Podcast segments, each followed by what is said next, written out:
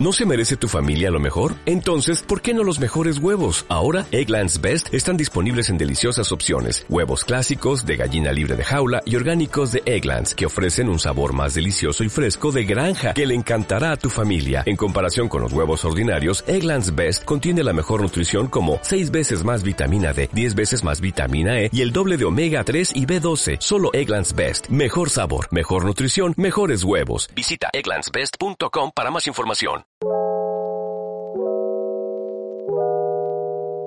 Hola, soy Luisa Rodríguez y esto es Infantopía, un espacio para conversar sobre la vida moderna y los niños.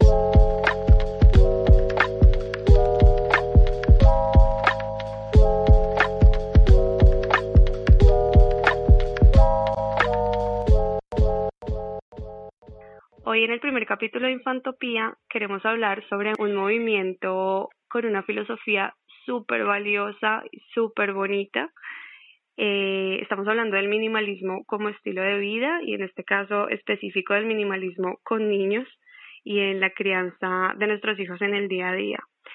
Eh, hoy está con nosotros Bea Sánchez. Ella es consultora de crianzas intensas, que más adelante nos va a contar un poco en qué consiste esto tan interesante, en mamavaliente.es, que también nos va a contar un poco de su, de su proyecto. Eh, además que no hay nadie más cualificada para hablar sobre estos temas que una madre de familia y ella es mamá de cuatro hijos con una historia también muy interesante. Bea, muchísimas gracias por estar con nosotros en nuestro primer capítulo de Infantopía. ¿Cómo estás? Gracias, Luisa. Muy bien, la verdad que un placer de poder estar aquí en este proyecto tan bonito.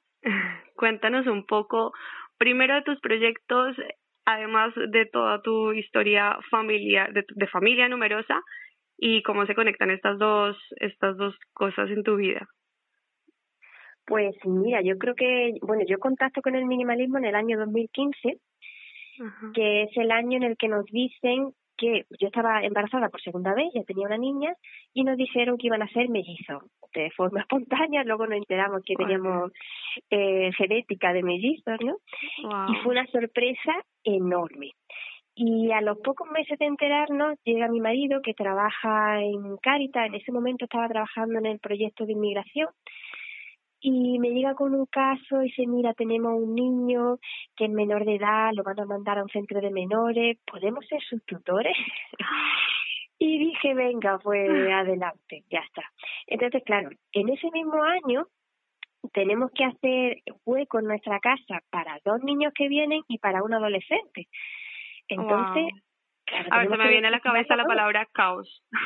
Caos, claro, sí, sí, era totalmente caos porque yo no sabía nada de minimalismo ni nada. Yo soy siempre una persona que le gusta mucho con el tema de gestión de tiempo, la organización y tal. Pero aún así, claro, a un ritmo pues muy sencillo porque teníamos solo una niña y luego la vida entre nosotros. Y ahora se viene un nivel superior. así que era como tenemos que remodelarlo todo. Y empezó por un tema de espacio, porque claro, teníamos que tener dos habitaciones nuevas y era más, mm, bueno, vamos a hacer minimalista a nivel físico. Y al final lo acabamos siendo también pues a nivel mental, a nivel emocional, ya un poco que el minimalismo aplica a todo, porque empieza, claro, empieza revisando qué está de más en tus espacios, en tus habitaciones, qué libros sobran, qué muebles sobran, qué es esencial, y al final revisar hasta las amistades, ¿no? Hasta qué amistades son verdaderamente importantes para ti o qué actividades estás llevando a cabo y, y cuáles son totalmente accesorias y puedes prescindir de ellas. Wow, es que es un movimiento que tiene un montón como de matices, de componentes, de posibilidades. Todo, claro, que es que afecta hasta la alimentación y todo. Ya a partir de ahí nos volvimos veganos y empezó a cambiar todo y, y cambió incluso eh, la forma de trabajo en la que yo tenía. Yo trabajaba en la universidad y además era bueno, artista contemporánea, exponía y demás. Y eh, como se vino esto de los mellizos y luego vinieron ellos además muy intensos, uno de ellos es súper intenso, es un bebé de alta demanda. Y, y yo veía que había poca información para crianzas múltiples de mucha intensidad. Veía que, que había un espacio ahí que no estaba cubierto y que además yo estaba viendo que la solución minimalista para nosotros estaba funcionando muy bien. El hecho de vivir de forma tan sencilla, estaba haciendo que para nosotros la vida fuera más sencilla, pese a que la gente creyera que era mucho más difícil, ¿no? Con más hijos, mm, eh, repartir el espacio y demás. Y, esto fue lo que yo quise ofrecer. Abrí un blog que luego se convirtió en, en una consultoría de crianza y está enfocado a personas que tienen niños de alta demanda, de alta sensibilidad o de altas capacidades, que son todos niños muy intensos emocionalmente, donde se aplica el minimalismo. Entonces, eh, abogamos por una vida mucho más sencilla que favorece a todo este tipo de intensidad emocional, tanto a los padres como los niños. Wow, wow, qué interesante.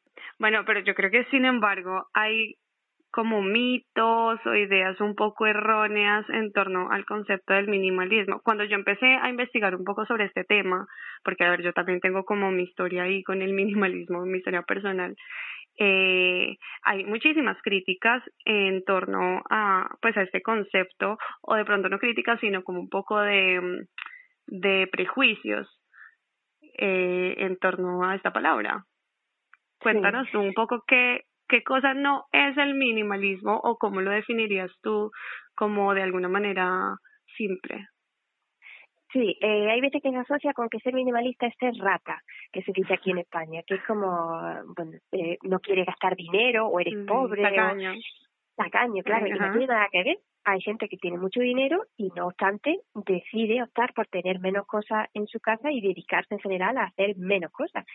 Porque al final no es tanto eh, el dinero que tienes, sino en qué lo dedicas en qué dedicas tu el tiempo, que es limitado. Todos tenemos un tiempo limitado.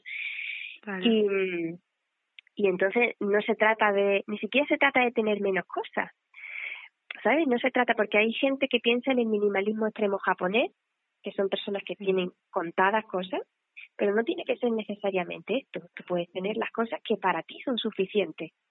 Para algunos serán 100, para otros serán 150, pero siempre están en consonancia con lo que tú necesitas. Así que no tienes cosas de sobra, no tienes cosas de más. Y, en fin, tampoco es cuestión de, de ser pobres, ¿no? Ni de... Eh, es más, por ejemplo, no tener cosas repetidas o no tener cosas que no se están usando. Hay gente que aboga más por las experiencias, por ejemplo, y deciden que el dinero lo invierten pues en viajes o en, más que en pertenencias. Claro, sí, sí, a ver, yo creo, tengo entendido que, o según todo lo que entiendo del minimalismo, hay como bastantes componentes eh, que cuando se juntan ya es como un gran minimalismo, pero tú decides por dónde agarrarlo o por dónde empezar a practicarlo, ¿no? Y creo que este, esta entrevista, este tema es dirigido o puede ser súper útil para distintos tipos de padres, porque está el padre de familia que tiene una casa caótica llena de juguetes, de regalos que ni siquiera se han abierto, de mm, todas las manualidades que hicieron los niños en el colegio, de libros, y también está por otro lado la mamá que dice, mmm, ¿cómo le puedo enseñar a mi hijo a, a, a ser menos consumista, a pedir menos cosas? eh, o también el abuelo que critica a sus a sus a sus hijos por comprarles tantos juguetes a los nietos o al revés entonces eh, vea cuéntanos un poco cómo el minimalismo nos puede ayudar en términos prácticos en la vida cotidiana con los hijos pues mira nos ayuda a focalizar y a ver qué es de verdad importante y qué no a veces decimos es que el niño tiene muchas cosas y no juega y es que es muy difícil que se concentre en un juego si tiene mucho a lo que jugar. Y entonces muchos padres que se dan cuenta que al retirar los juguetes que están rotos, que ya no hace caso, que pertenecen a otra edad cronológica, el niño empieza a jugar mejor. Y dicen, mm. desde que tiene menos, juega más. ¿Cómo puede ser esto? Pues porque mm. hemos favorecido la concentración del niño. Eh, pero igual que nos pasa a los adultos. Pues tú imagínate en un stand donde tienes muchísimas cosas que elegir y al final no disfrutas de ninguna, porque tienes tantas opciones, ¿no? El, maximizador que dicen que buscan la mejor opción de todo y al final no te dedican a nada. Pues a los niños le pasa igual. Su trabajo es jugar y tenemos que favorecerlo, facilitarlo, eh, dándole un espacio que sea lo suficientemente diáfano como para que pueda investigar y explorar y hacer lo que quiera y donde las opciones sean las más adecuadas a él y quitemos todo lo que es innecesario, todo lo que sobra. No tienes por qué quedarte con todo lo que te regalan. A veces le regalan al niño cosas que no han sido acertadas y que al niño ni siquiera le gustan. Bueno, pues las podemos vender en segunda mano o cambiarlas con otro niño. Hay muchas plataformas de cambio.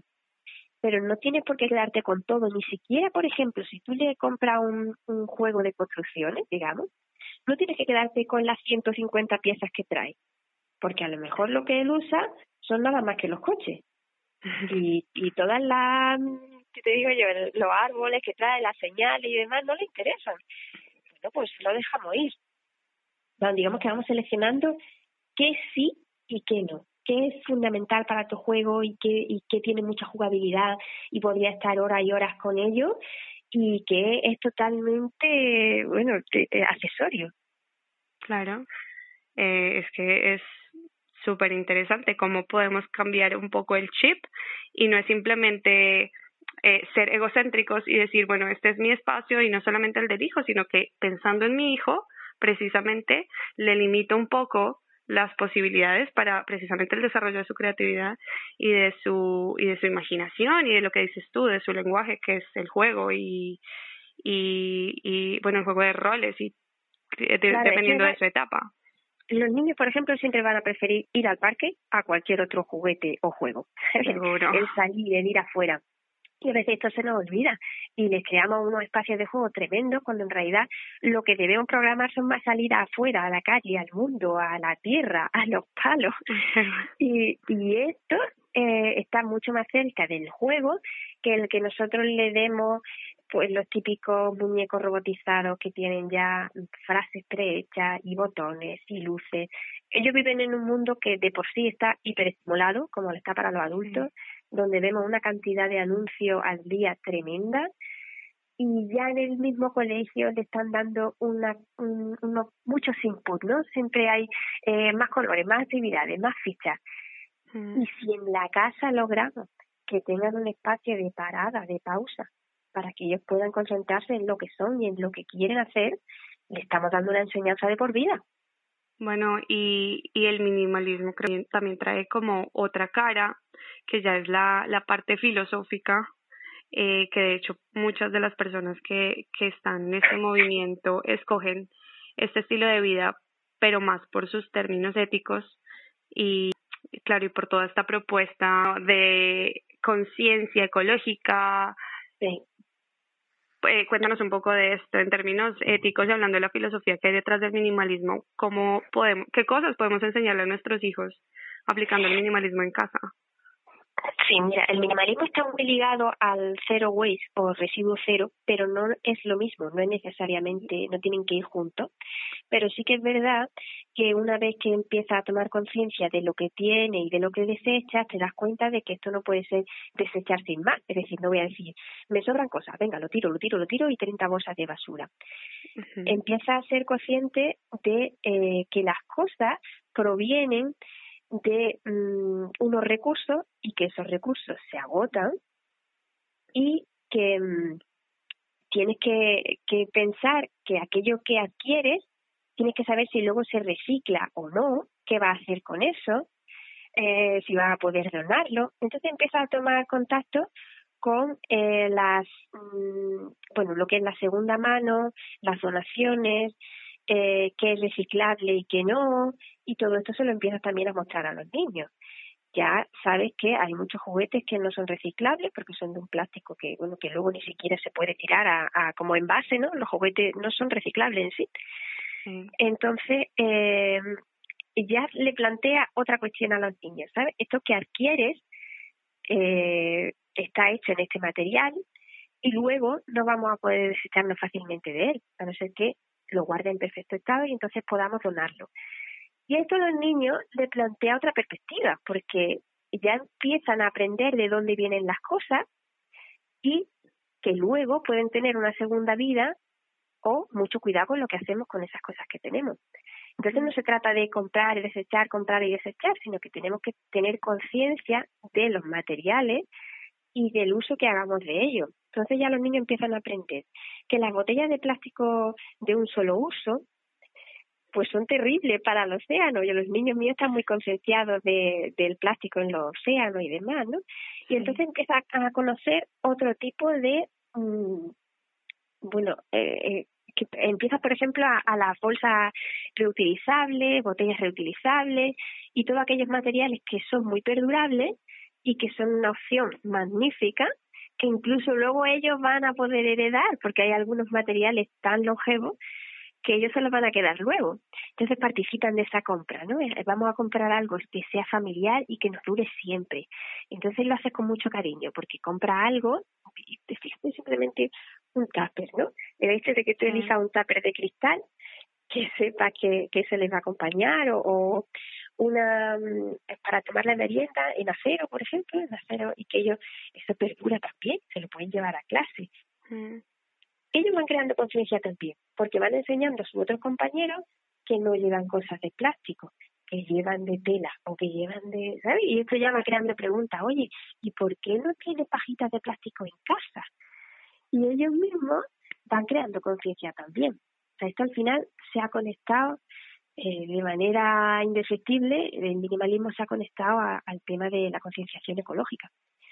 Y al final estamos haciendo con ello una educación ecológica, una ecoeducación, ¿no? que decía Goleman, porque estamos educándolo en otra forma de andar por el mundo, de consumir, ya, bueno, ya no solo a nivel de materiales, sino a nivel de alimentación y a otros niveles ya extrapolables. Wow, súper interesante y, y además que es que nos hace muchísimo más conscientes de lo que consumimos como sociedad y no solamente como individuos. Y creo que es la manera más práctica de enseñarle a la generación que viene que no, son, no solamente es labor de los de los profesores sino en casa. Y que, que, que está comprobado que lo que se enseña en casa es lo que perdura. Claro, eh, muchas veces los profesores tocáis el tema de, de la, del reciclaje y luego no hay un acompañamiento en casa, es que esto no tiene sentido. Los niños están viendo una teoría que no están aplicando. Entonces ahí tiene que ser un 50-50, que los profesores y los padres estén eh, dándole a los niños otra perspectiva, lo que no se ve en la tele, lo feo. ¿A dónde va esto cuando se rompe? ¿Y, de qué material está hecho? ¿Y quién lo está haciendo? Vea, uno de los de los beneficios más grandes que ha traído el, minimalismo a mi vida. Creo que ha sido el desapego a las cosas materiales y a, a sentir nuevamente que, que yo me defino por lo que soy y no por lo que tengo. Y que la vida es un es un, una unión de muchos ciclos y que no necesariamente necesito eh, apegarme y cuidar en, exces en, en exceso las cosas que compro y las cosas que, que llegan a mi vida. Y creo que eso es una enseñanza maravillosa para los niños que, que realmente llega incluso a ser parte de su espiritualidad. Sí, es que además el concepto de espiritualidad parece que lo estamos borrando de los niños y algo esencial para ellos. Y algo esencial que ellos comprendan que no son los objetos que tienen, ni la marca de zapatillas, ni si tienen o no tienen la PlayStation, no tienen nada que ver con eso. Y esta herramienta del minimalismo ayuda a crear niños fuertes que no dependen de eso, no dependen de marca o de tener, dependen de disfrutar y de saber que la felicidad es una decisión que ellos pueden tomar desde ya y para lo que no necesitan objetos ninguno, ni juguetes, ni libreta, ni no necesitan nada Claro. Entonces, la familia somos un, vamos, un pilar para eso, ¿no? Para educar en, en ellos, en que tal como son, son perfectos.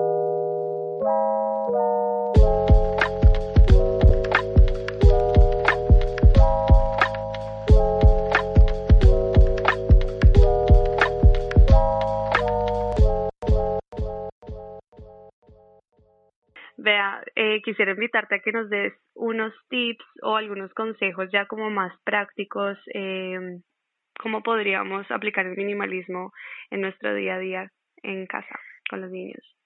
Pues mira, hay una cosa súper sencilla que es tener las superficies horizontales lisas, vacías. Por ejemplo, una mesa o la parte de arriba de la cómoda o debajo de las camas. Ahí no debería haber nada. Eso debería estar vacío. Porque luego todo complica tanto a, a los padres limpiar como a los niños jugar. Los niños necesitan un escritorio vacío en el que ponerse a pintar.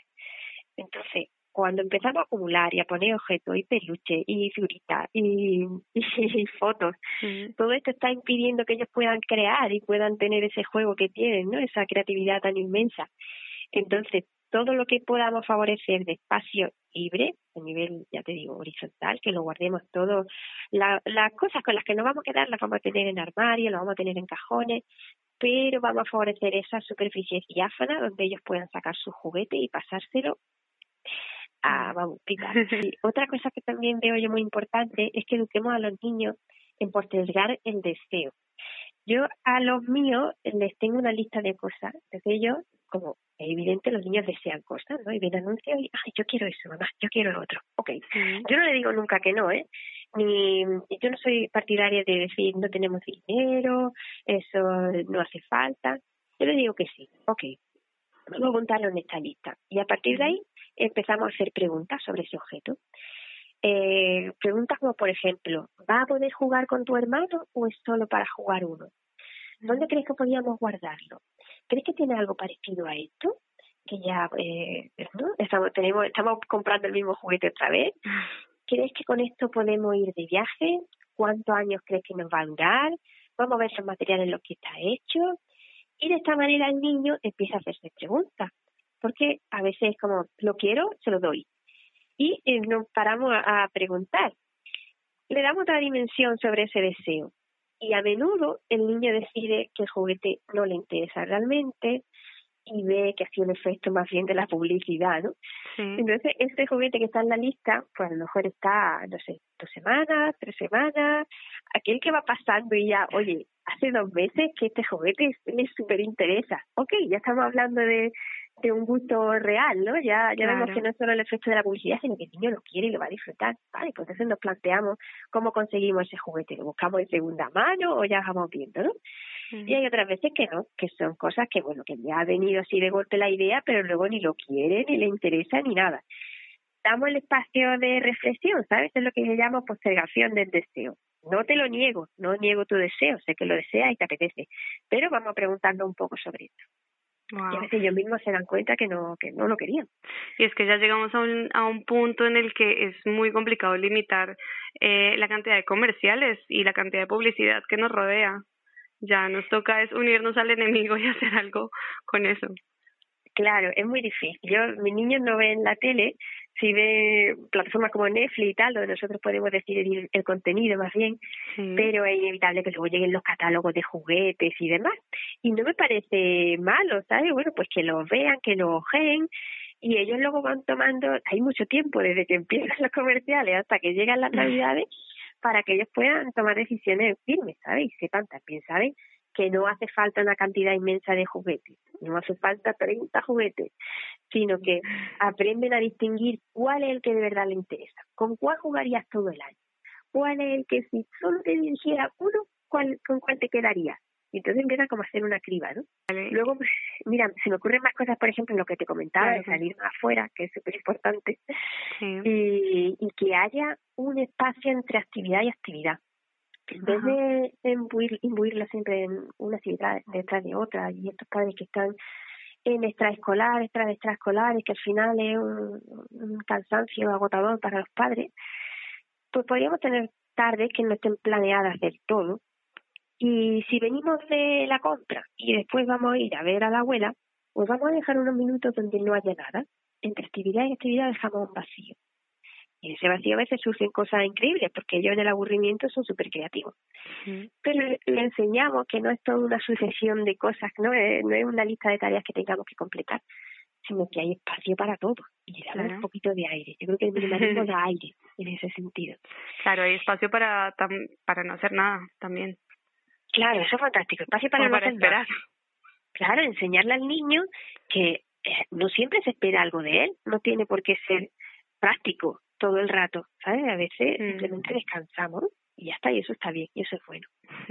Luego otra cosa también es que no, no le hablemos del minimalismo, porque en el sentido de que no insistamos, ¿sabes? Algunos padres me dicen, y a mí me encanta el minimalismo, pero mi hijo me dice que me deje de tontería y que no le cuente más de eso y tal. Es que a veces no se trata tanto de, de hablarlo, de oye, tenemos que hacer esto porque esto es bueno, simplemente practicarlo y que ellos lo vayan viendo. Después ellos se van imitando, pues son grandes imitadores, tú lo sabes. Claro. Claro, los niños nos ven y nos imitan y, y de ahí se parte. No hay necesidad de, de explicarlo con palabras, de explicar el concepto como tal, sino simplemente de aplicarlo en casa y, y de ver cómo ellos lo, se lo apropian. Exactamente, ven que trata una cosa y le dice, oye, ten cuidado con esto porque solo tengo este y me encanta y lo aprecio mucho. Entonces ellos ya ven que los objetos se cuidan de otra manera, que no tenemos tanto, pero que todos son especiales y ellos empiezan también a seleccionar cuáles o qué objetos son especiales para ellos, ¿no? Qué cosas de verdad les importan y lo aplican pues tal como lo aplica el adulto. Sí. Bueno, vea, se viene la Navidad y conocí hace poco una familia que practicaba la Navidad minimalista. Y además de todo este, eh, lo que nos contaba sobre los juguetes y sobre decidir un poco y cuestionar un poco sobre, sobre los, deseos, que ellos también lo aplicaban en su casa, ellos tenían una regla familiar en, el, en la familia extendida que era regalar eh, juguetes de segunda mano. Eh, me pareció una idea fantástica. Ellos lo hicieron como un poco como, como prueba un año, pero resulta que eso ya se volvió una tradición. Eh, yo creo que, bueno, yo soy de Colombia, que es un país eh, que todavía se mide un poco, que todavía las personas nos medimos un poco por, por, por las marcas, por lo que somos capaces de, de adquirir eh, pero creo que poco a poco nos vamos eh, soltando un poco de, de esas, de esas eh, cuestiones mentales que tenemos de medirnos en comparación al otro y más de disfrutar lo que, lo que realmente queremos. Claro, mira, te puedo contar mi experiencia porque mis niños que son pequeños todavía no saben de dónde vienen los Reyes Magos ni Papá Noel. Entonces nosotros sí que le conseguimos los juguetes de segunda mano. ¿Y qué pasa? Que eh, quizás lo que no tienen es la caja, porque el juguete ya está abierto. Y nosotros aprovechamos eso para decirle, por ejemplo, un año que querían la casita de Playmobil. Se la conseguimos de segunda mano y la dejamos montada. Entonces la idea era que los reyes habían tomado la dedicación de montarte el juguete y dejártelo puesto ya. ¿Sabéis? Ellos no distinguen nada de si este es de segunda mano, si no. Claro, para ellos simplemente era el juguete que querían y ya está. Nosotros nos centramos en que tenga la caja y esté plastificado y sea nuevo y no lo haya usado nadie. Y eso es una tontería porque, eh, bueno, aquí por ejemplo en el pueblo donde vivimos, es que hay juguetes de segunda mano que están nuevos porque no lo han tocado, lo han regalado y, y qué una pena. ¿Por qué vamos a gastar más recursos si ese juguete ya existe y no se está usando? Luego es verdad que con la familia extendida es más difícil aplicarlo, porque tienen el placer de regalar, quieren regalarle algo que sea nuevo. Ok, yo aquí no tengo ningún problema siempre que le digamos tener en cuenta que nosotros llevamos una vida minimalista y que no queremos un exceso de cosas. Buscad algo que sepáis que al niño le va a encantar y ya está ya está, no me traigáis un cajón entero de cosas, porque de hecho yo, por ejemplo, eh, los míos pequeños, los pequeñitos son tres, el otro ya adolescente, pues a los pequeñitos yo prefiero que le compren algo con lo que puedan jugar los tres. No tenemos un exceso de juguete, en vez de una cosa para cada uno, pues algo en lo que puedan compartir. Estamos favoreciendo el juego entre hermanos y además no tenemos tantas cosas. Y luego también, si se puede, pues que lo que le vayan a, elegir de regalo, que lo elijan de materiales que sean, bueno, que no sean plásticos, ¿no? Si podemos evitar. Y oye, pues mira, si eh, puedes intentar buscar algo que sea de madera o que sea tal, pues mira, mejor, ¿sabes? Todas esas cosas vamos dando ideas. Tú no puedes forzar a nadie a esto.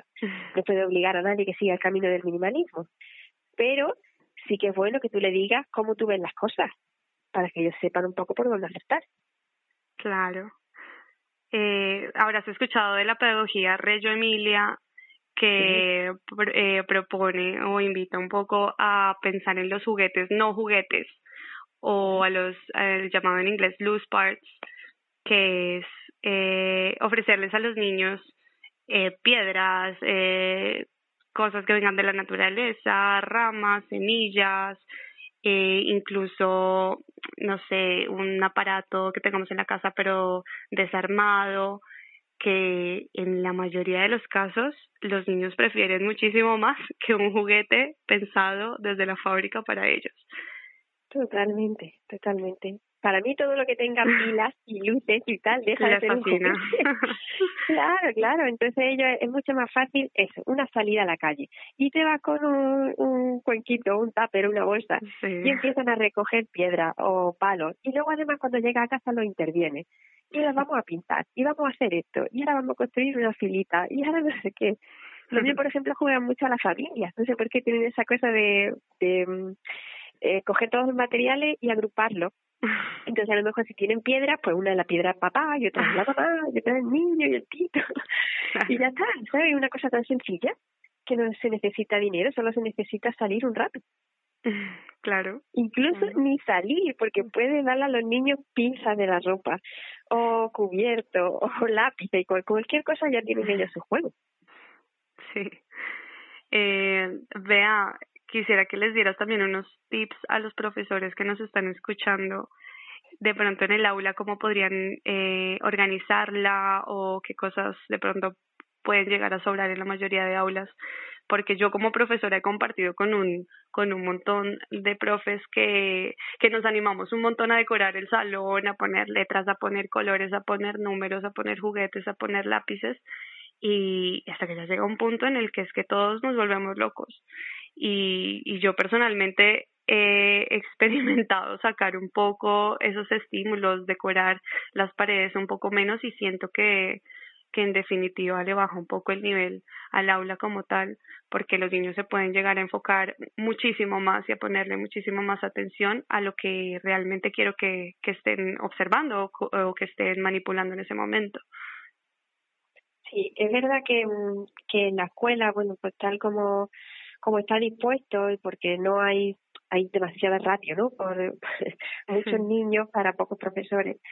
Está estipulada para la media, entonces hay que recordar que hay un 20% de niños que son más sensitivos que perciben más estímulos que los demás. Ese niño está muy incómodo en estas clases que tienen tantos colores, tantos pósteres y tantas cosas y, a veces se nos olvida un poco, ¿no? Y vemos al niño que está distraído y tal, claro, ¿cómo no va a estar distraído si es que todo está lleno de, de cosas?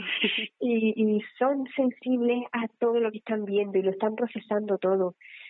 Y luego tú le pides un ejercicio y ves que el niño está súper distraído, que no Claro, es que es normal. Entonces, eh, ya no solo por ese 20%, sino porque a todos les favorece a nivel de concentración el tener menos estímulos visuales ya simplemente el, el hecho del campo visual, ¿no? Si podemos tenerlo todo un poco más limpio, pues nos favorece. Pero ya que hemos dicho que el minimalismo no es solo lo físico, sino que también hay eh, a nivel de tiempo, de cómo ellos se organizan en clase, que no sea una ficha detrás de otra y otra y tenemos que cumplir esto y tal, sino que sea un poco más de respirar, de vida slow, ¿no? Que, que se hablaba hace muchos años. Qué lindo.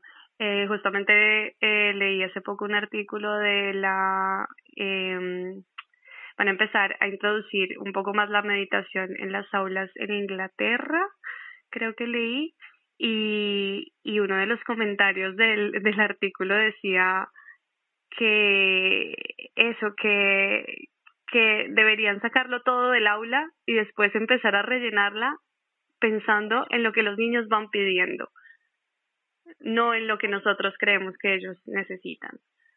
Es bonito porque, mira, en, la, en el colegio de mis niños hacen, empezaron a introducir, como tú dices, la meditación, el mindfulness, ¿verdad?